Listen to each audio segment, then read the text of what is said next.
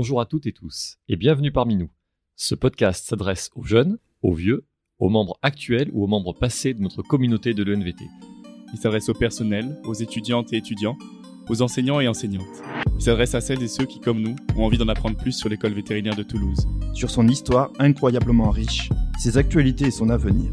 Sur toutes les personnes que nous côtoyons tous les jours, avec qui nous échangeons parfois un sourire ou quelques mots, mais que nous n'avons jamais pris le temps de découvrir. En bref, sur tout ce qui fait la richesse de la mosaïque qu'est notre école.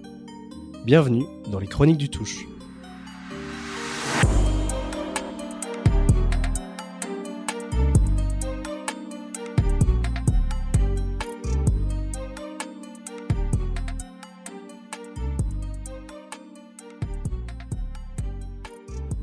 Au sommaire de cet épisode, vous retrouverez Juliette Dubus et Lucie Rock qui vous présenteront ce que c'est réellement que d'être présidente de l'amicale des étudiants.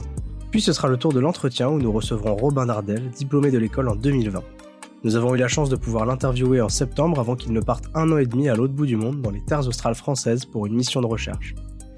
Il vous parlera bien sûr de cette incroyable aventure, mais également de comment il a trouvé sa place dans une école largement orientée vers la pratique vétérinaire et du rôle qu'ont joué ses activités artistiques au sein de sa formation. Enfin, on a testé un petit quelque chose puisqu'on vous parlera pendant 5 minutes d'un film qu'on va essayer de vous présenter et de vous vendre, La nuit du 12 de Dominique Moll.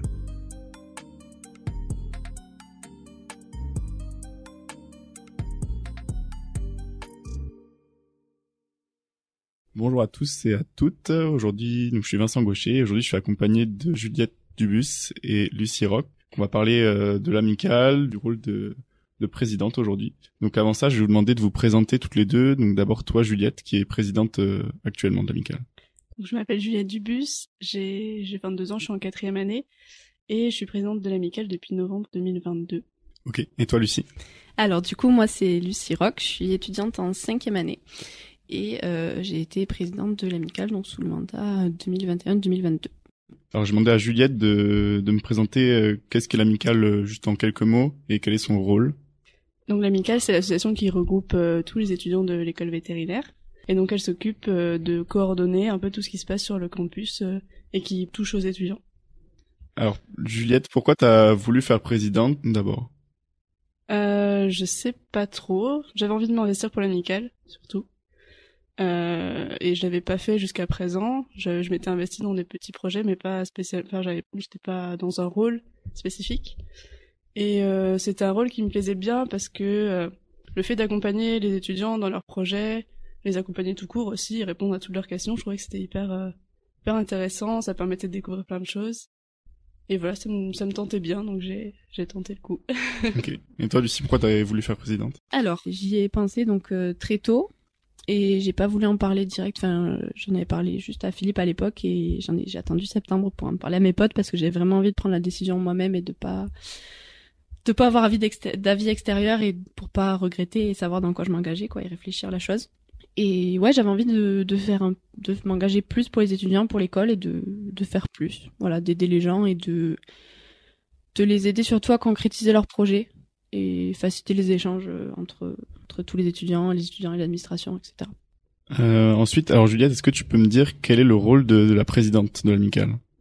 Eh bien, le rôle, c'est de coordonner toutes les teams qui constituent l'amicale, euh, d'avoir un, d'assurer en fait le, comment dire, le lien entre ces teams et aussi le lien entre euh, bah, l'administration, les étudiants, les services techniques et les étudiants, et aussi les étudiants entre eux. Voilà, globalement ce que je fais. Est-ce que toi, t'es d'accord avec ça ouais, ou je suis d'accord. Je vais juste préciser pour l'histoire de team, pour ceux qui savent pas trop, en gros, dans l'amicale, c'est divisé en plusieurs teams. Donc, tu as par exemple la team sécu qui s'occupe de toute la sécu sécurité, pardon, euh, notamment sur les événements, en soirée, etc. La team hygiène qui s'occupe de tout ce qui est euh, hygiène sur le campus et au cercle, donc euh, lieu privilégié des étudiants. Et euh, donc, tu as plein de, de teams différentes. Tu as une team pour le sport, tu as une team euh, événementielle je vais en oublier, je m'excuse. Mais euh, voilà, en gros, c'est l'amicale est subdivisée en plein de, teams, donc d'équipes qui vont gérer euh, plusieurs aspects de la vie étudiante. Et ouais, c'est vraiment le job de d'un peu coordonner tout ça, chapeauter et de d'être en lien aussi avec les étudiants qui sont pas forcément dans ces teams, mais de de pouvoir mettre euh, tout le monde le lien et d'échanger avec eux. Et euh, alors comment ça s'est fait la, la transition euh, de, de, bureau? Est-ce que c'est comme pour les présidents? Est-ce que vous, serrez la main et euh, vous, filez les clés? Est-ce que donc comment ça se fait? Est-ce que toi Juliette t'as t'as été accompagné Comment comment tu reprends d'un coup en fait le bureau? Euh, Déjà, on en a beaucoup discuté avant, quand Ok. euh, j'ai j'en ai parlé à Lucie que je voulais euh, potentiellement être présidente euh, de l'amicale. Ensuite, pour la passation en elle-même, euh, ça s'est fait en amphi. On a fait un petit discours que j'aime beaucoup. On a beaucoup pleuré. pas moi. et, euh, et après, pour euh, avoir les clés, parce que sans les clés, on peut pas faire grand-chose, on a fait un beer pong. Ça, je crois que c'est secret, faut pas le dire. Ah non. Alors, combien de temps ça prend d'être euh, présidente de l'amicale? Enfin, est-ce que tu peux estimer le temps sur euh, soit un jour, une semaine, je sais pas. Je pense que ça dépend, c'est assez variable euh, en fonction des, des moments. Là, par exemple, euh, ça me prend un peu de temps parce qu'on est en train de préparer la, la commission qui va valider les projets. Mais euh, en moyenne, je dirais, ça fait à peu près deux heures par jour. Ok. Ouais, j'aurais dit à peu près pareil. Après, donc moi j'avais pas, enfin, on avait des projets un peu étalés partout parce qu'il y a eu une modification là récemment euh, au niveau de l'orga et surtout, je trouve qu'il était super chronophage. C'est en fait c'est assez étalé dans ta journée Mm. et t'as plein de, de petits messages euh, de, de gens qui te contactent pour telle ou telle raison et c'est en fait c'est très étalé dans ta journée. Je me disais pas le soir, bah tiens, je fais deux heures d'amical parce que t'as en fait tout au long de la journée t'as des problèmes à gérer, t'as des galères, t'as des questions et du coup c'est c'est assez étalé dans ta journée et tu t'as des journées où bah, tu vas avoir euh, 20 nouveaux messages en une heure et d'autres où bah, ça va être relativement tranquille et donc il y a ça à rajouter à tout le tout le travail derrière de signer les devis, euh, vérifier que tout va bien, etc. Ok. Du coup, ma, ma question suivante, c'était quelle est la journée type Mais vu ce que tu viens de me répondre, il y en a pas vraiment. C'est plus euh, donc des petits euh, des petits trucs à faire tout un peu tout le temps. Ouais. T'as Et- un peu des, des semaines types avec des trucs à faire un peu toutes les semaines, mais c'est vrai que dans la journée tu peux pas dire je vais faire ça, ça et ça dans tel ordre parce que c'est hyper dépendant de bah, des messages que tu vas avoir, des problèmes que tu vas rencontrer, des projets qui sont portés aussi, etc. Alors justement, est-ce que c'est pas euh, parfois euh, un peu euh, un peu lourd d'avoir tout le temps, euh, je sais pas, je sais pas s'il y en a tout le temps des messages, des gens qui nous envoient des messages ou quoi. Est-ce que vous arrivez à faire des temps de pause? Est-ce que euh, il y a des moments où vous faites bon, ok ce week-end je je gère pas ou quelque chose comme ça? Euh, moi, je sais que je fais ça pendant mes pauses, entre guillemets, quand je suis en train de faire quelque chose, j'y pense pas. Et après, euh, quand j'arrête euh, ce que je suis en train de faire, j'y pense et, et je réponds aux messages que j'ai reçus entre temps, aux mails auxquels je pense auxquels il faut que je réponde. Voilà, ce genre. je- J'essaie de m'organiser comme ça, mais je fais pas des journées sans sans amical parce que y a quand même toujours un peu des urgences ou des choses à gérer importantes que je peux pas trop laisser traîner. Quoi. Et j'ai aussi une règle, c'est que si ça prend moins de 5 minutes, je le fais de suite pendant mes pauses. Waouh, ça c'est incroyable ça. Très bonne règle. Euh, alors justement pour revenir sur le, le temps que ça prend, donc euh, là faut associer euh, les études, donc les toutes les responsabilités amicales et peut-être les, les activités extrascolaires que vous avez. Donc comment vous vous avez fait ou comment euh, toi tu fais Juliette en ce moment pour euh, pour gérer ça? Est-ce que c'est quelque chose euh, Enfin, avant, t'as toujours réussi à faire ça, ou est-ce que finalement t'as dû organiser différemment maintenant pour pour gérer ça? Je pense que ça s'est organisé un peu naturellement quand même parce que j'avais pour habitude de travailler euh, ben, les cours euh, euh, les cours magistraux euh, l'après-midi. Donc euh, ben là pareil, je fais je fais l'amical un peu en même temps pendant les pauses et tout ça et le matin ben, quand j'ai j'étais je, je fais pas de l'amical. Et Moi, c'était pas du tout ça. toi, c'était comment alors? Moi, je- j'avoue, je faisais un peu d'amical pendant mes TD. Non, c'est... Euh... non, moi, je, me prends beaucoup plus la tête. Euh, J'arrivais pas, comme Juliette dit, à, euh, dit, à faire quelque chose, ne pas y penser et, et là dire que c'est ma pause, là, je fais de l'amical. C'était vraiment, j'avais toujours ça en fond, me dire, il faut que je fasse ci, faut que je fasse ça, faut penser à ci. Et vraiment, c'est un truc qui me que j'avais tout le temps en fond et j'arrivais pas trop m'en défaire. Et, euh, et du coup, bah, je faisais ça un peu, peu tout le temps entre guillemets parce que j'avais j'étais tout le temps en train de penser à un truc et comment comment j'allais gérer tel truc peut-être pas très efficacement du coup mais j'arrivais pas à me ouais me dire là euh, on fait autre chose. Là on est en TD quoi. Genre j'étais toujours en train de, de signer un petit devis ou voilà. Euh, alors comment on le vit d'être président? Est-ce que euh, ça change quelque chose? Est-ce qu'on est projeté vers l'avant? Est-ce qu'on se sent plus important? Je sais pas. non je dirais pas plus important. Par contre ça m'a permis de rencontrer Mm. vraiment beaucoup de monde et des gens que vers qui je pense que j'aurais pas forcément rencontré en dehors. Et des gens super intéressants super motivés. Et ça c'est vraiment enfin c'est vraiment cool je trouve que c'est un aspect hyper positif euh, du, du poste de président ou même d'être à l'amical tout court en fait mais euh, non après pas plus pas forcément mis en avant ou... Euh, alors quelles sont les principales difficultés auxquelles vous avez eu à faire? Je trouve que ce qui est le plus difficile, c'est de rendre l'amical moins opaque aux yeux des gens. Et, euh, et ouais que ce soit plus transparent euh, aux yeux des aux yeux des étudiants parce que j'ai l'impression qu'ils en fait, tu vois, y a, y a, y a, ils se rendent pas compte que s'il y a des sacs à caca, c'est parce qu'il y a des étudiants qui ont rempli les distributeurs avec des sacs à caca et qui les ont commandés en, avance. Et euh, des étudiants comme eux, en fait. C'est pareil pour euh, les poubelles qui sont sorties, c'est pareil pour euh, les éthylotests ou les, préservatifs qui sont à l'entrée des booms. C'est des étudiants comme tous les autres étudiants qui n'ont pas des compétences spécifiques, qui se sont occupés de tout ça. Et je pense que les gens qui s'impliquent pas forcément dans l'amical alors qu'ils en profitent tout autant que les autres, c'est surtout qu'ils savent pas en fait comment ça se passe et comment qui gère ça, comment ça se fait. Et je trouve que c'est hyper difficile de de montrer ça aux gens et de leur euh, faire comprendre ça, et notamment aux nouveaux étudiants. Et je trouve que faudrait trouver un moyen de le faire, mais pour l'instant on n'a pas on pas trop trouvé. Ouais, en fait, tu, enfin, je trouve que quand t'es pas dans l'amical, moi-même la première, même quand j'étais à la, juste à la, juste entre guillemets, à la team hygiène, je me rendais pas compte de tout ce que c'était en fait l'amical et, et, tu te rends compte que oui en fait c'est pas juste bah, les événements qu'il y a par exemple. Je sais pas la journée des clubs euh, les, les, soirées etc t'as aussi mais plein de travail un travail de fond à côté en fait où bah, c'est pas visuellement tu te dis pas ah bah tiens il y a des nouveaux sacs à caca mais oui ils y sont. T'as as le nettoyage du cercle qui est fait t'as enfin t'as plein de, de, trucs comme ça où bah, les teams travaillent euh, derrière et c'est pas forcément visible. Et c'est un truc que effectivement les je trouve que les étudiants ont pas forcément conscience alors ça, c'était justement une de mes, de mes questions suivantes. Est-ce que euh, vous avez eu la sensation d'avoir eu de la reconnaissance? Toi, euh, c'est pas encore fini, Juliette, mais est-ce que Lucie, toi, t'as eu de la reconnaissance ou, ou quoi euh, par rapport à, ce que t'as fait? Ouais, je me suis jamais, en tout cas, je me suis jamais sentie non reconnue, on va dire. mais ouais, j'ai toujours eu ouais de la reconnaissance. Donc oui, il y a toujours forcément des petits, des, comment dire, des petits, des petits embêtements où tu dis bon ben là, franchement, c'est petit peu abusé et ils prennent pas trop en compte ce qu'il y a ce qu'il y a derrière et ce que, les conséquences que ça implique aussi euh, pour l'amical et pour le travail que toi tu fournis. Euh, je pense notamment euh, voilà une, fois où on a eu la réautorisation donc des boumettes donc les, les soirées en semaine et, et le vendredi de la même semaine il y a eu plusieurs dégradations au cercle disons et voilà, c'est des trucs que les, les gens ont pas forcément conscience. Et là, tu te dis bon bah ça fait entre guillemets un peu, c'est embêtant de s'être battu comme ça pour avoir justement le retour de d'événements. Et au final que derrière, ben on casse un peu le truc et euh, que on passe un peu pour des, des imbéciles aux yeux de l'administration et, euh, et, autres. Mais euh, sinon jamais jamais je me suis dit je suis pas reconnue ou non j'ai toujours eu des, des rapports. Et... et toi, bon Juliette, t'as pas encore fini, mais est-ce que t'as t'as la sensation que tu vas en avoir ou que t'en as un minimum ou pas de la reconnaissance? Ouais, je pense. Honnêtement, il y a, y a, pas mal de gens déjà qui m'ont dit merci, donc c'est c'est vraiment très très gentil. Alors, euh, est-ce qu'il y a des difficultés auxquelles, euh, bah, on a déjà peut-être un peu parlé, mais auxquelles nous on pense pas et que vous, vous avez à faire face?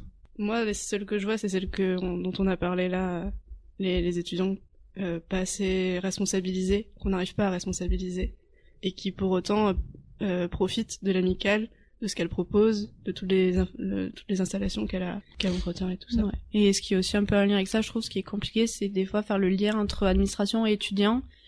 Et en fait, arriver à faire comprendre euh, aux étudiants certains points concernant l'administration et inversement à l'administration certains points concernant les étudiants. Et des fois, t'as du, c'est un peu compliqué à faire passer certains messages et à, à défendre les intérêts des étudiants sans euh, non plus abuser, quoi.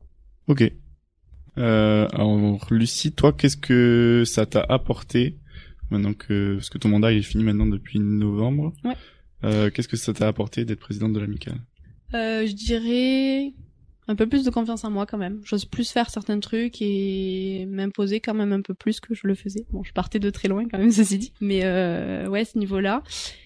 Et peut-être plus arriver à travailler un peu plus en groupe aussi, en équipe et euh, écouter euh, écouter les, les gens autour de moi tout en ouais en sachant aussi prendre en compte mon avis et euh, faire la part des choses. Et donc toi Juliette, ça fait peu de temps maintenant, mais est-ce que tu penses que ça il y a quelque chose déjà que tu vois que ça que ça t'apporte en plus? Ben, déjà sur l'organisation, ce que je disais de quand ça prend moins de 5 minutes, on le fait de suite. Ça, avant, je le faisais pas et je le fais depuis que je suis à l'amicale et, et c'est vachement chouette comme, comme concept. Euh, ça, puis le travail, euh, ouais, déjà organisé, le travail en équipe et euh, coordonner les gens avec qui tu travailles. Ça, c'est quelque chose que auquel j'avais jamais été confrontée vraiment et et ça ça prend au fur et à mesure. Ça, ça vient pas de vient pas de suite. Ok. Et je trouve que ça te fait quand même vraiment enfin, grandir. Je sais pas ce que t'en Ouais. penses, mais tu rencontres plein de gens avec plein de- d'opinions, euh, enfin des gens avec, avec qui forcément, tu- enfin tu t'avais pas forcément d'interaction avant et plein d'opinions différentes et tu Mm. vois aussi des choses sous de nouveaux angles c'est hyper intéressant et enrichissant comme expérience. Ok. Euh, Juliette, est-ce que tu pourrais nous parler peut-être des projets à venir de l'amicale? Je sais pas Oui. si. si, si, je peux en parler. Il y a plein plein de projets qui... On présente une, une quinzaine de projets Ouais. à la commission, dont des projets qui sont quand même de grande ampleur. Euh, on parle de peut-être faire un... enfin, refaire le city en mettant des barrières, mettre un sol. Le terrain de volley aussi, qui avait été commencé l'année dernière. Euh, il y a aussi le stade. On essaie, on, on aimerait bien que ce soit en meilleur état. Euh, il y a également Colette 3.0. Ouais. Qui est euh, un peu urgent. Mais qui arrive, on Mais qui l'espère. arrive euh, sûrement. On aimerait bien mettre un piano dans le cercle aussi. On aimerait mettre un sonomètre. euh, Qu'est-ce qu'on a d'autre? Euh, Sécuriser aussi l'entrée. Euh, je sais pas si vous voyez, il y a une marche au niveau du cercle. Ouais. Un gros dénivelé. On aimerait mettre quelque chose pour, euh, pour que ce soit moins dangereux déjà. Ok. Et puis les meubles du cercle aussi qu'on aimerait changer, euh, rénover, réutiliser. Voilà. Ok. Et tout ça, c'est des projets qui sont euh, globalement menés euh, par les étudiants encore une fois et que l'amicale soutient du coup. Ouais, en fait, on a fait un, un nouveau système où chaque euh, projet est porté par un ou deux, trois étudiants et ils viennent le présenter en CA pour qu'on puisse vraiment comprendre bien le projet et, euh, et savoir les axes à améliorer. Et euh, ensuite, on, nous, enfin, le bureau de l'amicale fait une synthèse pour l'administration et on le présente donc en commission. Là, ce sera le 7 mars pour valider en fait les projets sous une forme est-ce que c'est faisable ou pas. Et après, si on nous dit c'est faisable et on l'accepte, on voit et on travaille tous ensemble pour euh, réaliser les projets qui ont été euh, acceptés et avoir les financements. Ok. Euh, on va finir sur est-ce que vous auriez des conseils à donner à quelqu'un qui voudrait faire ce rôle? Quels conseils vous donneriez? Bah, je pense que si t'as envie, faut y aller déjà. et euh, pas hésiter à en discuter avec les, les anciens, donc tous tous ceux qui t'ont précédé, euh, parce que je pense qu'on a sûrement eu les mêmes doutes et mêmes peurs que toi. Donc euh, voilà. je sais pas, Juliette, Ouais, ce que t'en penses? C'est faut bien se renseigner, faut parler avec les gens, faut savoir euh, ce qui te plaît, ce qui te plaît pas, et ensuite, euh, ouais, faut foncer si on est si on est chaud. Faut c'est hyper euh, on va dire c'est assez chronophage c'est assez enfin c'est assez intense comme année mais ça t'apporte quand même plein de trucs à côté c'est hyper enrichissant c'est hyper intéressant tu fais des des rencontres euh, très très cool donc euh, voilà si si t'as envie euh, juste renseigne-toi sur dans quoi tu t'engages mais euh, fonce Ok. Pour finir, euh, je vais dire que donc là on a on a parlé avec les, les deux présidentes, mais on pense aussi à tous ceux qui participent dans toutes les autres teams, etc. Et que il n'y a pas que le président a un rôle important évidemment, mais euh, il y a tous ceux qui participent qui ont un rôle euh, essentiel euh, dans le fonctionnement de l'amicale et donc on pense à eux. et Voilà. je voulais juste remercier donc tous les toutes les teams et tous les étudiants qui portent des projets parce que les les étudiants qui portent des projets, c'est pas forcément des gens dans des teams et qui s'impliquent quand même, qui ont des super idées. Donc c'est c'est super cool et c'est super euh, hyper intéressant de voir que bah, les étudiants s'impliquent dans l'amicale et même s'ils sont pas forcément dans une team, ils ont quand même des idées, ils portent des projets, ils sont pas là juste à attendre qu'on fasse pour eux. Quelque chose à rajouter, Juliette ou pas Bon, merci à tous.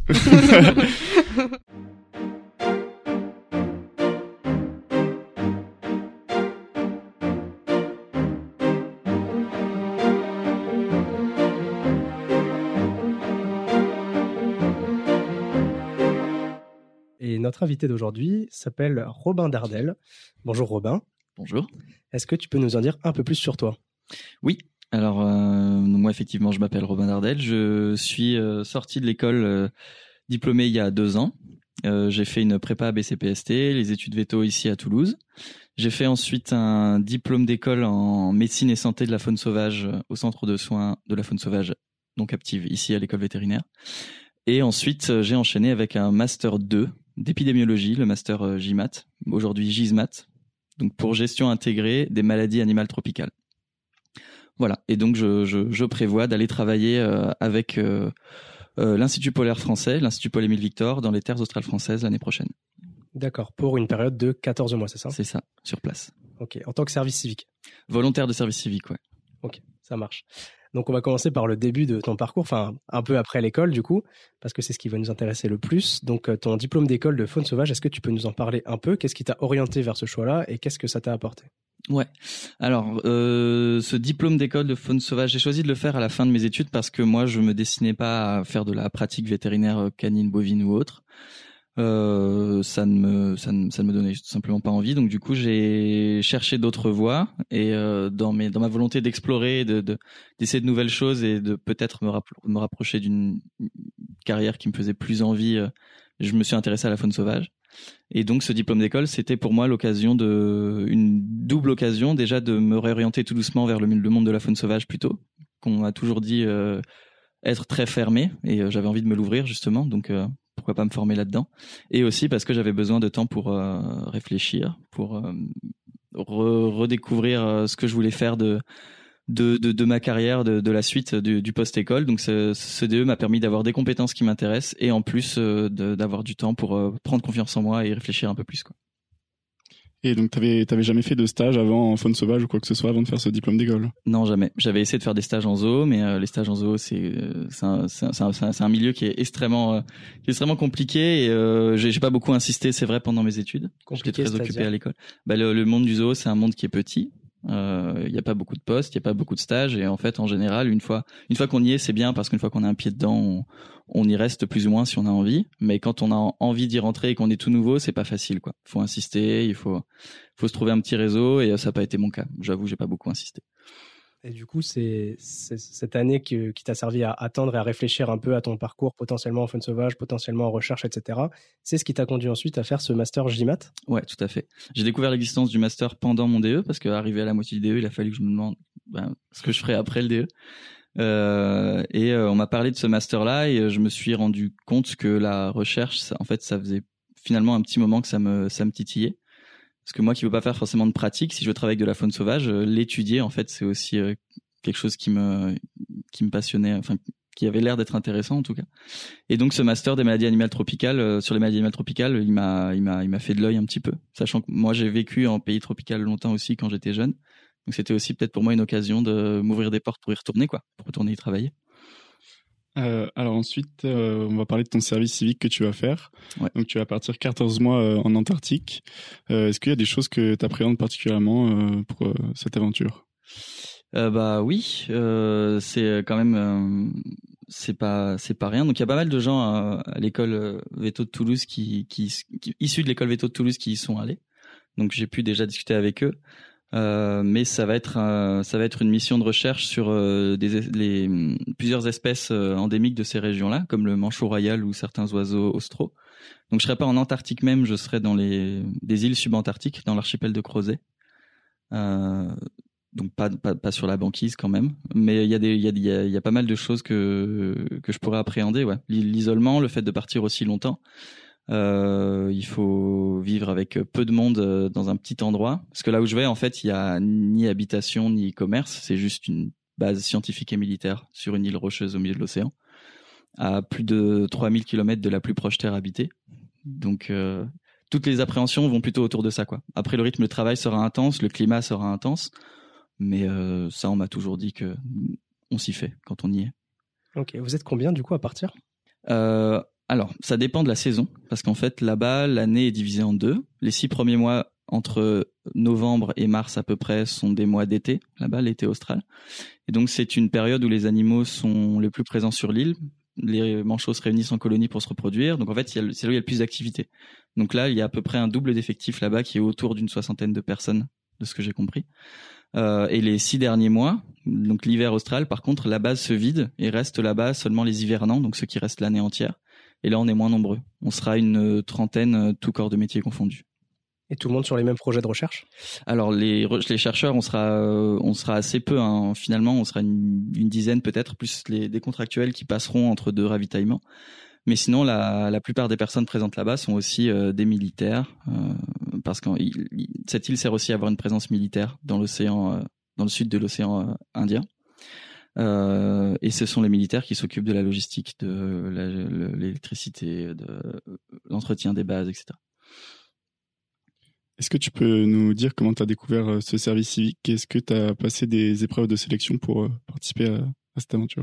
Ouais, j'en ai entendu parler pendant ma dernière année d'études au centre de soins de la faune sauvage justement parce que j'ai fait une dernière année orientée NAC faune sauvage. Euh, et à l'époque, c'était euh, Arnaud Faré, donc qui était mon, qui passait par l'école, qui était un ancien étudiant d'ici, qui était diplôme d'école en faune sauvage et qui lui se destinait à le faire. Et donc c'est grâce à lui que j'en ai entendu parler et ça m'a trotté dans la tête. Pendant mon année de DE, j'ai essayé de d'être pris pour partir six mois et en fait j'ai été refusé. Et là, c'est cette année que ça a fonctionné. Et donc le recrutement, il est assez long et euh, assez fastidieux parce qu'en fait, on commence par un entretien simple pour parler de ton CV, parler de tes motivations, parler du projet. Et si déjà tu as la chance de passer cette première phase de sélection, en fait, tu fais partie d'un pool de candidats. Donc là, ils en ont gardé quatre ou cinq pour mon projet qui sont classés par ordre de préférence. Donc il faut être le premier. Donc là, ça a été mon cas. Au bout de plusieurs entretiens pour plusieurs projets, il y en a un où enfin ça a fonctionné. Euh, et une fois que tu as été pris, euh, il suffit pas de convenir à tes directeurs de recherche pour partir. Il faut passer des entretiens euh, psychologiques et des tests de santé, parce qu'en fait là-bas, l'isolement euh, et le, le, faible accès à des, des soins médicaux euh, demandent quand même d'être en bonne santé euh, physique et mentale. Et donc là, on est invité à aller à Paris pour voir faire une journée d'examens médicaux. Donc ils font toute une batterie de tests. Et après ça, on va voir euh, un psychologue au ministère des Affaires étrangères à Paris qui euh, nous fait passer une après-midi d'entretien aussi. Donc là, il y avait trois heures de, de, de tests psychologiques écrits et, et euh, oraux. Ça ressemble à quoi ça? Les tests? Ouais. Euh, alors c'était euh, c'était assez marrant parce que même maintenant je comprends pas bien en quoi ça a aidé à comprendre si je suis apte à partir ou pas. Mais je sais pas mon métier. Mais il y avait trois tests écrits, quatre tests écrits, donc des tests, deux tests de personnalité euh, dont un un petit peu alambiqué avec euh, des questions qui se répondent, euh, qui se contrarient les unes les autres. En fait, je pense que c'est le. J'imagine qu'en croisant les réponses, ils arrivent à, à, dresser un profil. Il y avait aussi ce qu'ils appellent des questionnaires biographiques, donc c'est des questions sur toi, sur ta vie, sur ton entourage, sur ta situation familiale, des questions un peu perso. après ça, ils m'ont demandé sur une grande feuille blanche de me décrire, tout simplement. Donc, de la manière que je veux. J'ai fait des petits tirets et me décrire, décrire ma personnalité, mon tempérament. Et ensuite, l'entretien d'à peu près une heure avec le psy, où il reprenait un peu tout ça. Des questions sur moi, des questions sur mon passé, des questions euh, sur euh, mes motifs. Et euh, il m'a parlé un peu de la vie là-bas pour voir un peu mes réactions, j'imagine. Et j'ai eu droit à un test, un test de Rorschach, là, le test avec les, les tâches symétriques qu'il faut identifier. Apparemment, c'est discutable, mais. Et alors justement, en parlant de la vie là-bas, est-ce que tu peux nous dire, enfin, je suppose que tu t'es renseigné avant de partir, donc est-ce que tu peux nous dire comment ça se passe, combien d'heures vous avez travaillé par jour? Ouais. Euh... Alors c'est un truc qui était marrant, c'est que j'ai un peu posé la question en entretien, un entretien où je n'ai pas été pris d'ailleurs, et où j'ai dit que j'aimerais bien avoir des week-ends, et tout le monde a rigolé autour de la table. donc, en fait, on m'a expliqué qu'on ne travaille pas au rythme euh, de la semaine, de... on travaille au rythme des animaux en fait. Donc c'est si la météo le permet et que les animaux sont là, t'as pas de raison de pas être en train de travailler avec les animaux et d'aller chercher tes données et de faire tes manips. Donc euh, en été, la météo est meilleure et les animaux sont là, donc le travail est visiblement, de ce qu'on m'a dit, hyper intense. Donc euh, c'est lever tôt, euh, coucher tard et euh, pas de week-end et on enchaîne comme ça tous les jours pendant plusieurs mois. Avec euh, donc les, j'avais dit que l'été il y a plus de monde parce qu'en plus des hivernants il y a aussi ce qu'on appelle les campagnards d'été, ceux qui font la campagne d'été qui sont là avec toi et donc qui t'aident, qui t'assistent sur le sur le projet. Donc là c'est le début est très intense, on est souvent sur place pour voir les animaux. Euh, et quand l'hiver arrive et la météo est un peu moins clémente, les animaux sont moins là et il y a moins de monde, euh, la charge de travail diminue. Et euh, il est possible apparemment d'avoir des jours libres, voire des semaines libres si, le, si tu peux pas sortir. Et dans ce cas, euh, libre, enfin libre, ça veut dire euh, se rendre utile pour les autres, assister ceux qui ont éventuellement besoin d'aide sur la base, ranger tes données. Ouais. Voilà. Donc le, le, boulot sera assez intense. Parce qu'il doit pas y avoir énormément de distractions sur l'île. Donc au final, ton temps libre, je sais pas trop comment tu l'occupes. Bah, il faut prévoir. Moi, je sais que sur l'île, je sais qu'il y a une salle de sport, une salle de musique. Ils ont aussi une bibliothèque, une ludothèque, et il y a de quoi regarder des films ensemble. Okay. Apparemment, il y a un petit bar pour faire la fête, donc on s'ennuie pas le soir. Et euh, après, c'est à chacun de gérer ses distractions. Et effectivement, dans les entretiens, euh, pendant le recrutement, on m'a demandé si j'étais capable de m'occuper seul quand j'avais rien à faire. Et moi, ça n'a jamais été un problème. J'ai déjà envoyé là-bas un ordinateur avec de quoi faire du montage photo, du montage vidéo, plein de choses comme ça. Donc ouais, il faut, il faut, il faut s'occuper. Euh, apparemment, c'est assez intense. Et euh, tous ces choix de parcours dont, dont tu nous parles, donc euh, le Master GMAT, le DE de Faune Sauvage et maintenant partir dans les terres australes françaises en tant que chercheur, est-ce que euh, au final ces choix où tu n'exerceras pas en tant que praticien, c'est des choix que tu as fait par rejet de la pratique du coup ou simplement par envie? Euh, je pense que en sortant d'école, je suis allé faire ce DE peut-être par rejet de la pratique. Euh, et l'envie m'est venue euh, après ça en fait, parce que pendant l'école, on est tellement, euh, on a tellement le nez dans ce, guidon là d'une carrière de veto praticien qu'on n'arrive pas à envisager autre chose, et on a l'impression que si on ne, si on ne fait pas ça, on, on va droit dans le mur et on est à côté de la plaque et on n'a rien à faire là. C'est un peu le sentiment que j'ai eu en école. Euh, donc il a, il m'a fallu quand même du temps et c'est ce que m'a permis ce DE pour euh, redévelopper une nouvelle envie. Donc je pense que partir dans la recherche, partir dans l'état, faire le master, ça a été fait par envie. Mais il a fallu d'abord que j'accepte le fait que je rejetais la pratique. Est-ce que tu peux nous dire euh, qu'est-ce que t'as apporté euh, ta formation vétérinaire dans ce que tu vas faire maintenant? Ouais, alors la formation veto, elle te, malgré tout ce que j'en dis, elle est formidable parce qu'elle te, elle t'ouvre énormément de portes. Euh, déjà, elle te, elle fait de toi le, le professionnel référent de la santé animale, premièrement. Donc en fait, que ce soit pendant mon master, pendant mon stage ou pour le, ou pour le, le, travail dans les TAF, euh, on a besoin de vétérinaires pour manipuler les animaux, pour les anesthésier, pour faire les, prélèvements, pour interpréter les données, euh, issues de ces prélèvements biologiques sur les animaux, et tout ça, c'est ce que me permet ce diplôme vétérinaire. Il permet aussi d'avoir une, je, je trouve, j'ai l'impression une, une, grande vision euh, du monde de la santé animale en fait parce que partout dans mon parcours où j'ai croisé des gens, je me suis rendu compte que les vétérinaires, euh, en fait, avaient une, culture de la santé animale qui était quand même très riche et qui te permet de comprendre un peu les enjeux, quel que soit le domaine de santé. Euh, en pays tropical, euh, chez nous, à l'étranger. Et, c'est, je pense que cette formation, elle permet quand même d'avoir une sensibilité et une, vision de la santé animale qui est solide. Et ensuite, après, il y a tous les aspects légaux où, grâce à cette formation, tu as le droit de manipuler les animaux, tu as le, tu as le droit de, de, les anesthésier, tu as le droit de les euthanasier, tu as le droit de faire des prélèvements et ça, il y a que toi qui as le droit de le faire. Même en recherche, ils ont besoin de vétérinaires pour faire ce genre d'acte. Ok, il y a des postes qui sont dédiés aux vétérinaires vraiment quoi. Oui. Ouais, ça paraît logique, c'est vrai. Et euh, là, pendant mon stage, mon stage de, master 2, je l'ai fait auprès de l'Office français de la biodiversité, qui s'occupe de plein de problématiques de gestion de la faune sauvage en France et de l'environnement. Et euh, il lance prochainement des, euh, des campagnes de vaccination de la faune sauvage contre des, maladies euh, zoonotiques et, qui se transmettent dans les élevages. Et même s'il n'y a pas de vétérinaires praticiens à proprement parler qui travaillent à l'Office français de la biodiversité, ils vont avoir besoin d'engager des vétérinaires ou des personnes qui en tout cas ont le diplôme pour pouvoir aller sur le terrain, pour pouvoir euh, capturer les animaux, les manipuler, euh, les anesthésier, euh, faire les prises de sang, etc. D'accord. Ok. Et après les terres australes françaises, tu nous, enfin, est-ce que déjà tu as un projet Après ça, est-ce que tu sais ce que tu vas faire après ces 14 mois, même si j'imagine que déjà c'est déjà bien, c'est déjà un gros morceau et tu as le temps de voir venir. Et surtout, cette espèce de rejet de de la pratique dont tu nous parlais en sortie d'école, est-ce que pour toi c'est quelque chose de définitif ou est-ce que tu te vois peut-être revenir à la pratique plus tard. J'ai envie euh, de m'y mettre parce que moi là euh, ça fait deux ans que j'ai quitté l'école et en fait j'ai jamais fait un seul remplat j'ai jamais fait un seul remplacement. J'ai jamais travaillé en clinique. Euh, parfois par manque de motivation par peur par manque d'envie. Et je pense que le fait d'avoir ouvert un peu mes horizons comme ça m'a redéveloppé une petite curiosité pour tout ce monde là que j'ai un peu laissé de côté pendant pendant la fin de mes études donc en retour des terres australes, moi j'aimerais bien me, refrotter, me, me, frotter à la pratique, donc vivre ce que certains vivent euh, parfois pendant leur école, ces premiers moments en clinique un petit peu angoissants. Il faut quand même que je, que je m'y frotte, je pense. D'accord. Sinon, euh, je pense que j'aurais une vision biaisée de, du monde de, enfin, du, du, métier de vétérinaire praticien. Après, euh, moi j'aimerais bien quand même rester dans le monde de la recherche. Euh, l'OFB, euh, comme je disais, propose euh, des postes régulièrement et c'est pas les seuls. Il y a plein d'organismes en France qui euh, qui ouvrent des postes de chargé de mission, de technicien de recherche, euh, qui sont facilement accessibles après un master 2 avec en plus un diplôme vétérinaire.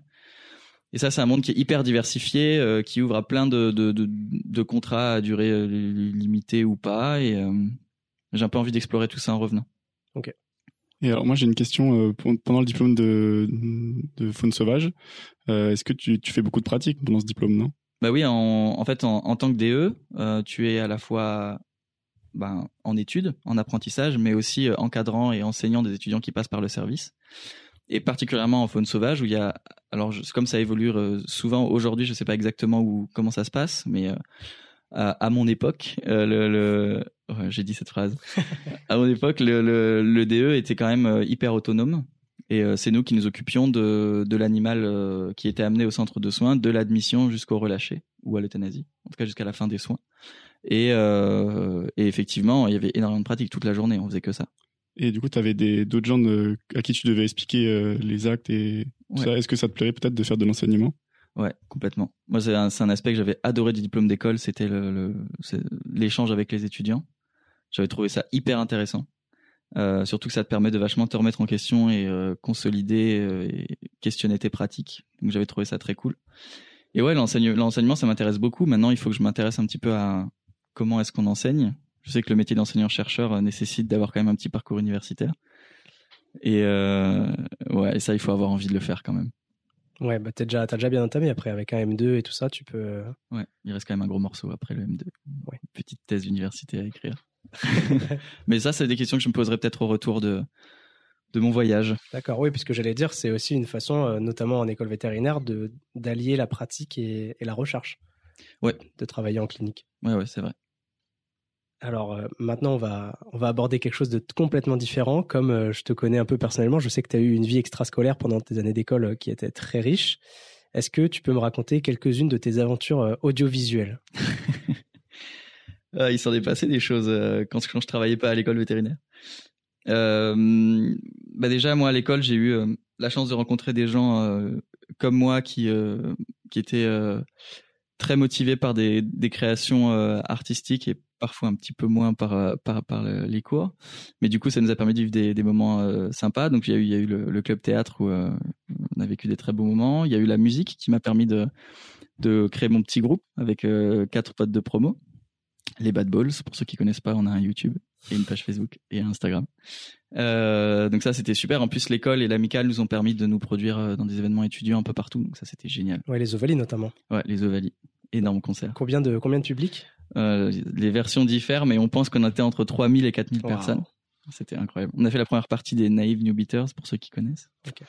Euh, voilà, on a grâce à grâce à grâce à l'école, on a réussi à enregistrer un, un petit EP qui euh, qui est en ligne. Euh, voilà, et ensuite euh, on a aussi fait de la vidéo avec des amis. Plusieurs courts métrages et, euh, et web séries sont visibles sur YouTube. Donc c'était des, des grands moments, c'est des grands souvenirs de l'école, ça. Est-ce que tu peux nous dire les, les noms de justement de ces vidéos Ouais? Alors il y a plusieurs séries. On a le, le Soldat fantôme qui est sorti, créé par Émile Batrel-Génin de ma promo. On a aussi euh, qu'est-ce que j'ai fait? Ma collection dans ma maison avec euh, Julien Durand. C'est un délire, mais bon. Et euh, voilà. Après, il y a il y a eu la Godwatch Company avec toi, Philippe. Ouais. Et ça, c'était une belle aventure aussi. Et puis ensuite, on a une chaîne YouTube qui s'appelle l'Alpaga où il y a plein de petits courts métrages aussi qu'on a fait en plus. Donc on vous invite à aller les voir si vous vous demandez Ouais, qui est Robin. Dardel pour remettre une personne sur la voie. Et alors euh, justement, comment tu as réussi à allier euh, le côté études et ce côté euh, extrascolaire? Est-ce que tu penses que ça t'a nuit dans tes études ou au contraire, est-ce que tu penses que ça t'a apporté beaucoup de choses? C'est une bonne question parce que c'est sûr que ça me prenait du temps pendant lequel je travaillais pas.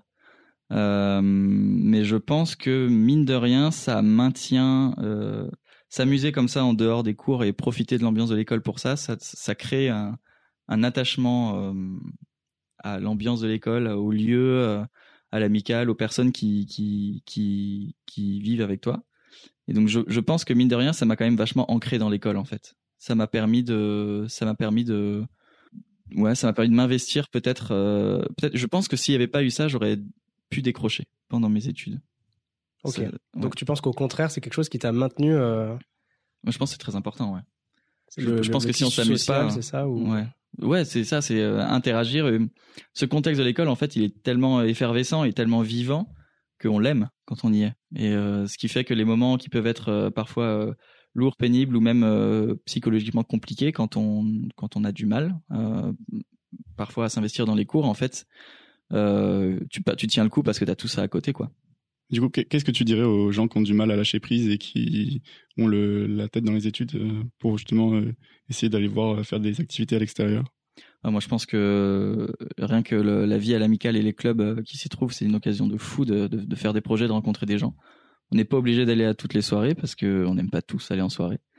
Mais il y a, plein de choses à faire sur l'école sans en petit groupe avec du monde intéressez-vous au club, intéressez-vous à ce qui s'y passe parce que c'est l'occasion de rencontrer des gens qui ont qui vous ressemblent en fait. Et c'est via les clubs que moi j'ai rencontré euh, tous ces copains euh, musiciens, euh, cinéastes, comédiens et, avec qui on a passé ces super moments quoi. C'est grâce au club. Ouais, ça c'est un message qui s'adresse aussi un peu aux, membres du personnel et aux enseignants parce que dans les deux dernières, enfin dans les dernières années, on a essayé d'ouvrir un petit peu. C'est toujours compliqué de d'éclater la bulle. C'est aussi un des principes de ce podcast au final, hein, de venir recréer du lien et de la, connexion entre des communautés qui parfois communiquent pas forcément beaucoup entre elles. Et les clubs de l'amicale sont ouverts euh, dans la théorie, euh, dans les statuts, etc., au personnel, aux enseignants. Il y a des gens qui font partie du club théâtre, qui ne sont pas des étudiants. Il y a des gens qui font partie de, de plusieurs clubs, euh, le club potager, etc. Enfin, il y a plein de, il y a plein de choses comme ça, quoi. Donc, il faut pas hésiter à contacter l'amicale et à, à chercher à, à, créer ce lien-là, quoi. Ouais. je pense que c'est aussi un bon conseil pour tous les, les, nouveaux arrivants et nouveaux étudiants de, de tester tous tous les clubs et de ensuite bah, rester là où on se sent bien, quoi. Ouais. Il y a vraiment plein de choses à faire et euh, plein de gens super. Euh, la manière dont tu as vécu tes années d'école et comment tu nous les présentes, j'ai l'impression que c'est un modèle que tu as cherché à un peu conserver sur ta vie professionnelle. Donc tu sens toujours garder un équilibre entre le pro et les activités extra-pro. Tu continues le groupe de musique, etc. quand tu peux, même si évidemment c'est plus compliqué que à l'époque où tu étais étudiant. Euh, bon, là, évidemment, comme tu vas partir 14 mois dans les terres australes à travailler tout le temps, ça s'applique pas trop. Mais concrètement, euh, est-ce que tu es d'accord avec ce que je suis en train de dire? Est-ce que pour toi, c'est un objectif de vie de réussir à équilibrer bien euh, le travail et de ne pas consacrer ta vie juste au travail et d'avoir ces choses à côté nécessaires qui vont te permettre de t'épanouir? Clairement. Après, on n'est pas tous pareils. Je sais qu'il y a des gens, le travail est une source d'épanouissement. De, qui est déjà significatif et c'est super, ils ont beaucoup de chance, je pense. Mais moi, personnellement, ça ne suffit pas. Ça ne suffira pas, c'est sûr et certain, parce qu'il y a trop de choses euh, que j'aime faire et découvrir euh, que je ne veux pas sacrifier. Et euh, effectivement, j'aimerais bien. j'avais jamais, j'avais jamais vu ça comme ça, mais baser un petit peu mon ma vie professionnelle sur ce modèle que j'avais un peu en vie étudiante. Vraiment être partagé presque à 50% entre travailler et, et créer avec des gens, avec des proches, quoi. Et pour moi, ce sera aussi hyper important plus tard ça c'est sûr. Et pourquoi pas essayer d'allier les deux Est-ce que tu penses que c'est ces aspects-là aussi qui te qui t'ont euh, rejeté de la pratique et de l'image que tu t'en faisais au, début? Ouais, clairement. En fait, aujourd'hui, et je me trompe probablement vu que finalement je n'ai jamais essayé, mais euh, j'ai une image du. Moi, quand j'imagine un vétérinaire, un vétérinaire j'imagine quelqu'un qui est vraiment dévoué à, à, sa carrière et à son boulot, euh, qui passe beaucoup, beaucoup, beaucoup de temps à mon humble avis, trop de temps. Après, si, on est passionné par ça, moi, encore une fois, je dis c'est une chance et c'est super. Mais euh, effectivement, quand je me suis imaginé en clinique, en sortant d'école, ça ne m'a absolument pas fait rêver, quoi. Euh, beaucoup de pression, des heures qu'on ne compte plus, euh, des gardes, des, contraintes d'emploi du temps qui sont assez lourdes. Je, sais qu'il est possible de de se construire la, carrière dont on a envie aussi. On n'est pas obligé de s'enfermer dans ce genre de rythme mais euh, j'ai tout de suite eu envie moi de chercher autre chose. Et je pense que c'est c'est quelque chose qui est assez général parce que dans beaucoup de de enfin, de nouveaux étudiants, euh, il y en a beaucoup qui ont envie de, de, construire une vie personnelle ou juste de s'amuser à côté, de pas seulement euh, faire que que vétérinaire quoi. Donc je pense que c'est quelque chose qui est en train en train d'évoluer en tout cas. Moi ça j'ai l'impression que c'est on entend de plus en plus parler ouais. je pense, enfin oui effectivement le modèle qu'on a en tête quand on arrive en école c'est plus en fait les vétos qui étaient formés il y a 30 ans et qui ont vraiment dédié leur vie mais je pense qu'il y en a de plus en plus aussi qui arrivent à trouver un équilibre plus euh, plus sain avec leur vie de famille. Et, oui, bien sûr. Etc. Non, mais euh, la profession vétérinaire, c'est une vieille profession et c'est super parce qu'il y, a un héritage, je trouve, presque culturel dans le monde vétérinaire qui est euh, qui est passionnant, mais c'est aussi une profession qui, comme toutes les autres, a besoin, je pense, d'évoluer avec son temps.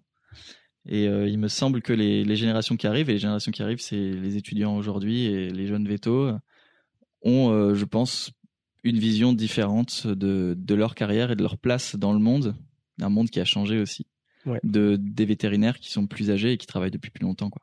Ça, c'est un sujet qu'on abordera euh, dans un autre podcast probablement avec euh, d'autres invités. J'ai hâte. Parce que... Euh, et j'aimerais juste revenir sur un petit point que tu disais au, tout début. Là, tu as, évoqué le fait que tu as, as, grandi dans des pays tropicaux.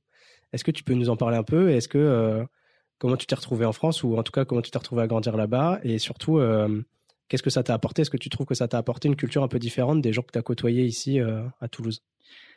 Ouais, carrément. En fait, moi, mes parents se sont rencontrés en Afrique, en fait, et euh, moi, j'ai passé 14 ans de ma vie en Afrique, dans plusieurs pays. J'ai vachement bougé. J'ai en pays en pays subsahariens comme le Niger ou le Burkina Faso, mais aussi en Afrique centrale ou Burundi.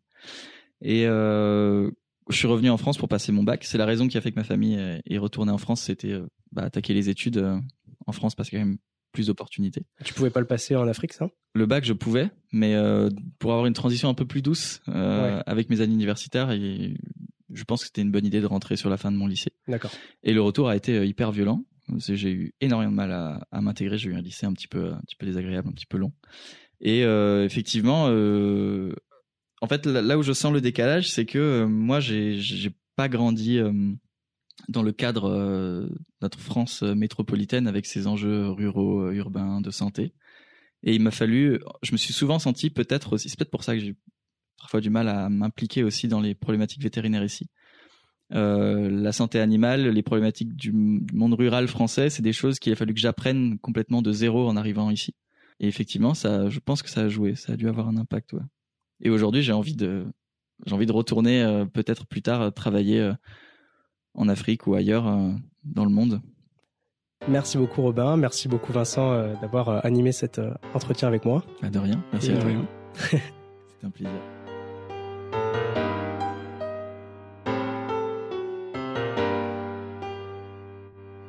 Va euh, parler d'un film. On a décidé de faire quelque chose d'un peu différent et de, proposer de nouvelles choses. Donc, on ne sait pas vraiment si ça va continuer euh, ni si euh, ça va vous plaire. Mais donc, on a décidé de parler d'un film qui s'appelle La Nuit du 12, euh, qu'on a vu ensemble. Et donc, Louis, je te propose de nous parler du synopsis.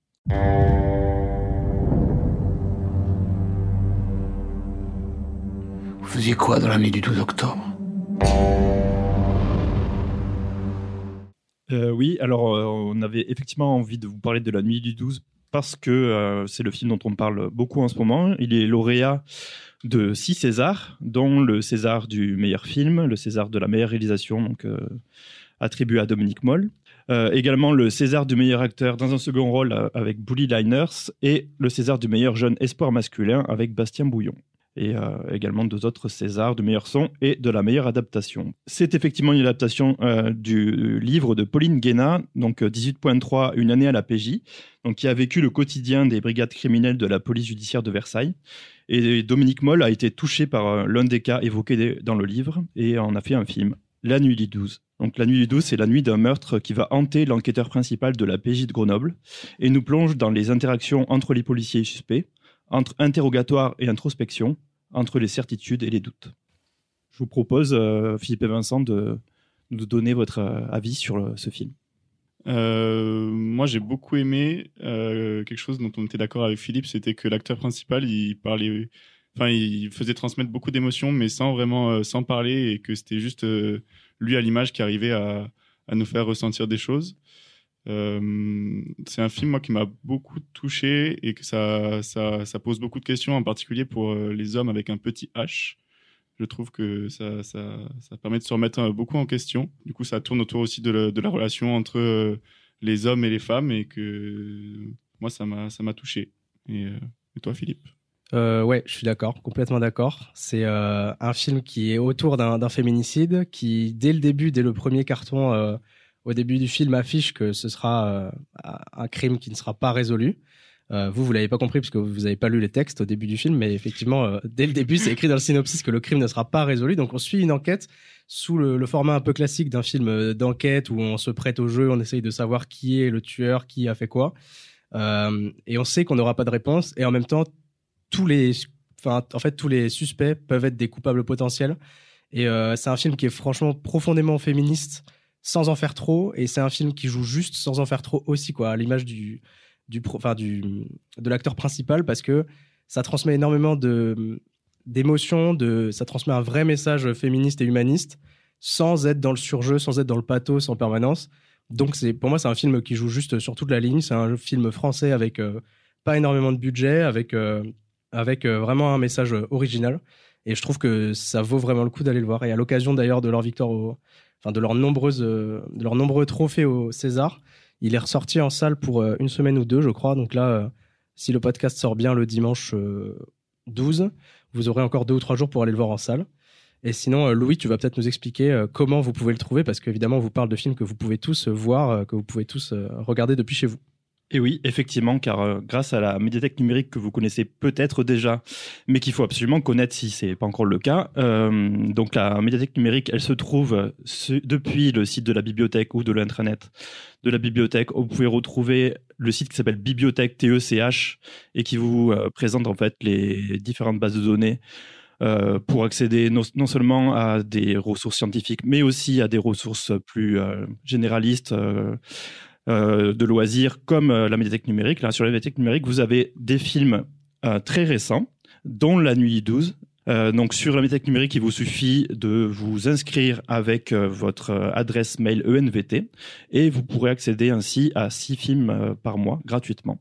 Et donc, c'est accessible pas juste aux étudiants, aux membres du personnel Voilà, également. exactement. Étudiants, euh, enseignants, membres du personnel de l'ENVT. Donc euh, voilà, courez-y. Il y a non seulement La Nuit du 12, mais aussi des films très récents dont on a tous entendu parler, notamment le film Pacifiction Tourment sur les îles avec euh, Benoît Magimel qui a remporté le César du meilleur acteur. Vous avez le film Novembre de Cédric euh, Jiménez. Vous avez La conspiration du Caire de Tariq Saleh. Les enfants des autres de, Re- de Rebecca euh, Zlotowski et encore de Cédric Lapiche. Voilà, ce sont seulement des exemples. Il y en a beaucoup d'autres. Il y a aussi des documentaires, des, films d'animation. Donc euh, voilà, vous pouvez aller euh, découvrir tout cela euh, dès que vous aurez terminé l'écoute de ce podcast. Ouais, pour ma part, moi j'ai vu aussi le, donc, le, film Novembre qui j'ai vu au cinéma et ça ça m'a aussi beaucoup touché. Donc peut-être c'est comme le film La Nuit du 12, c'est pas des films où où c'est fait pour forcément se détendre et se poser devant. Il y a quand même enfin moi pour moi c'était un- il y a quand même un petit impact euh, psychologique. Du coup, euh, faut pas y aller en mode détente et faut quand même se préparer un petit peu, je pense. Ah ouais, quand je suis rentré après tout seul, j'étais pas bien. Ouais. le film, il m'a perturbé un peu. c'est vrai. Mais voilà, donc euh, pour ceux qui qui l'ont pas vu, on vous conseille de, de voir euh, au moins La Nuit du 12 et les autres films qu'on vous a conseillés. et, Ouais, voilà, c'est l'occasion de voir du beau cinéma, du cinéma français et un film qui se prend pas la tête et qui dure euh, 1h45, je crois, quelque chose comme ça, donc qui est qui, qui se regarde facilement, c'est Ouais. pas quelque chose de trop lourd et il y a des vraies intentions de cinéma, donc c'est vraiment une une œuvre d'art quoi, au sens d'un vrai film de cinéma comme on l'entend. Mais je pense qu'on peut, on peut dire qu'on a compris pourquoi euh, ce film avait été autant plébiscité euh, au niveau des Césars. Euh, le jeu d'acteur est assez impressionnant. Et euh, donc, euh, comme euh, Philippe et Vincent vous l'ont dit, ça peut être très intéressant aussi de le voir à plusieurs. Voilà, la médiathèque numérique, avec un seul compte, vous pouvez aussi être plusieurs derrière et, regarder donc ce film et en débattre ensemble ensuite. Euh, du coup, n'hésitez pas à nous faire des, retours ou des appréciations, euh, que ce soit des critiques positives ou, négatives sur, euh, sur donc, ce- cette rubrique qu'on propose, mais aussi si vous avez bah, d'autres idées, n'hésitez pas à nous écrire soit directement par message, soit en commentaire dans les posts qu'on fait. Voilà, merci beaucoup.